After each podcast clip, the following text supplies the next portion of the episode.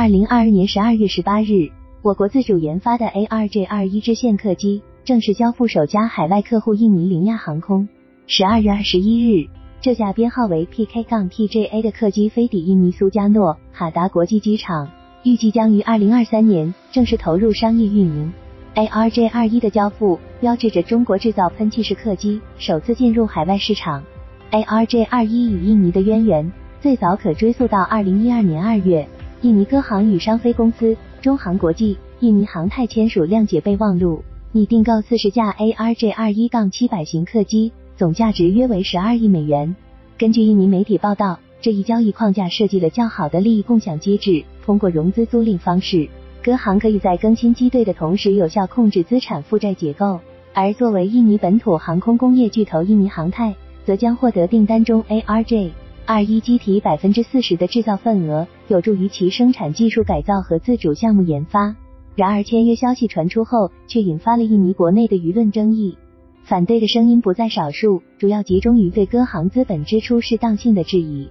即 ARJ 二一试航取这么不确定性。最终，歌航取消了相关意向。随后，由于其糟糕的经营状况，该公司也于二零一四年停止运营，目前已进入破产清算阶段。十年后的今天，ARJ 二一此次正式交付云亚航空，在印尼国内舆论场上已是波澜不惊。近年来交付百架，开通三百多条航线，通航一百多座城市，安全运送旅客近六百万人次的表现，已经充分证明了 ARJ 二一的安全性和可靠性。也弥补了十年前留下的遗憾。被誉为万岛之国的印度尼西亚是世界上最大的群岛国家，国土跨度逾四千千米，人口总数超过二点七亿。稠密的人口与细碎的岛屿，凸显了航空运输这一交通方式的重要性。随着印尼经济的持续发展，中等收入人群壮大，印尼民航市场也正快速发展。在疫情爆发前，印尼年航空客运人次已接近一亿大关。据国际航空运输协会预计，到二零三九年，印尼将跃升为全球第四大民航市场。因此，印尼民航市场成为了全球民机厂商的兵家必争之地。除了波音、空客等干线客机玩家，印尼独特的地理与人口情况，也为能够连通中小规模定居点的支线客机提供了广阔的舞台。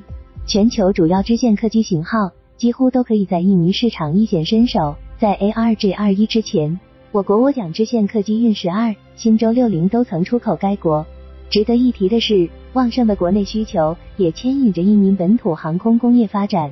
在一九九八年亚洲金融危机爆发之前，印尼航太所研发的五十座级涡桨支线客机 N 二五零就实现首飞了，并且印尼航太也启动了代号为 N 二一三零的喷气式客机研发，瞄准载体干线与涡桨支线客机之间的大座级支线细分市场需求。但由于生不逢时，在亚洲金融危机爆发后，印尼被经济危机所裹挟，在巨大压力之下，印尼航太不得不终止 N 二五零和 N 二一三零项目。不过，对已经首飞成功的 N 二五零，印尼航太依然在努力推动其重新启动，希望以 R 八零、安二七零等规划项目为名重新上马。如果一切进展顺利，在不久后的未来，印尼仍有望实现国产涡桨支线客机的梦想。不过，对于技术复杂度更高的喷气式支线客机，或许已经在印尼航空工业的能力范围之外了。ARJ 二一此次交付海外，从宏观层面来说，赶上了印尼民航市场的好时候。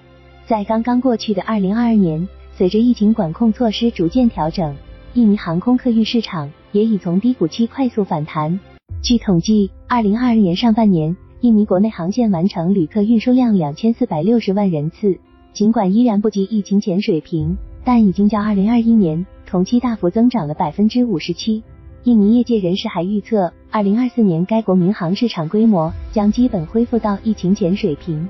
在需求侧快速回暖的同时，印尼民航市场供给端却显得有些步履蹒跚。经历民航市场冰河期洗礼后，诸多印尼航司或大幅削减机队规模，或索性破产停业。其国内民航客机保有量较疫情前约六百架的水平已下跌近半，运力供给不足叠加国际航油价格高企，使印尼市场机票价格居高不下，甚至成为了当地的社会热点议题。因此，印尼总统佐科等政府要员不断要求，通过增加国营航司机队规模等方式平抑机票价格，使其回归正常水平。这反映出印尼官方对各航司引进新机的支持鼓励态度。在这样的背景下，ARJ21 在印尼正式投入商业运营后，有望大展拳脚。在经受住湿热环境下的运行考验后，ARJ21 不仅有望向印尼本土市场与航司证明中国制造民用客机的市场价值，更可能撬动更大的海外市场。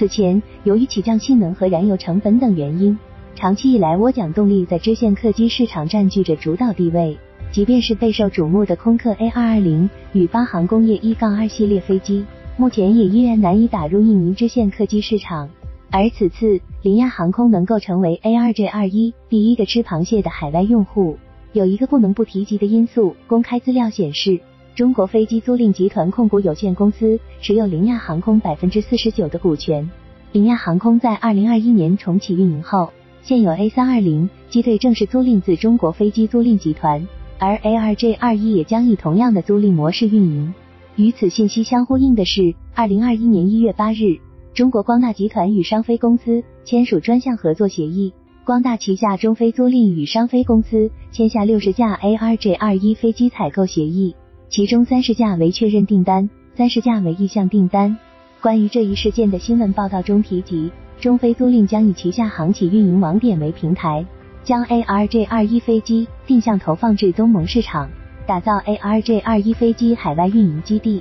通过落户东南亚市场积累海外运营经验。这样与股权合作、融资租赁等金融手段的联动，对新厂商、新机型来说是非常有利的市场拓展工具，有效解决了用户导入时先有鸡还是先有蛋的悖论，在制造商与用户之间形成了较为相容的利益安排。从海外实践来看。八航工业全资子公司 ECC Leasing 也为其一系列支线客机的推广发挥了重要作用。在二零二二年，ARJ 二一的喜事还不止首度出海。二零二二年十二月二十九日，商飞公司向市场交付了第一百架 ARJ 二一，标志着国产喷气式客机迎来商业化新阶段。ARJ 二一机队规模与使用地域的不断扩展，也牵引着中国商飞公司客户服务体系的发展。在民航市场。流传着干线是肥肉，支线是骨头的调侃，其中折射的正是支线航空市场航线短、成本高、利润低的通病。一款支线客机，特别是燃油效率相较涡桨动力不具优势的喷气式支线客机，想要实现商业成功，不仅需要产品本身优异性能，还需要制造商为航司降本增效提供持续支撑。但凡任何一个环节效率不够精益，都可能造成成本收入无法平衡，甚至客户失去对继续运营的信心。印尼银行在二零二二年清退全部 CRJ 一千机队，就充分证明了喷气式支线客机的运营难度。而通过与成都航空等 ARJ 二一用户多年来的深度合作，商飞公司客服体系与运营保障能力已经取得长足进步。这样的进步也为 ARJ 二一出海奠定了基础。商飞公司在 ARJ 二一交付印尼用户的新闻稿中提及，近年来中国商飞公司一直在为飞机出海积极准备。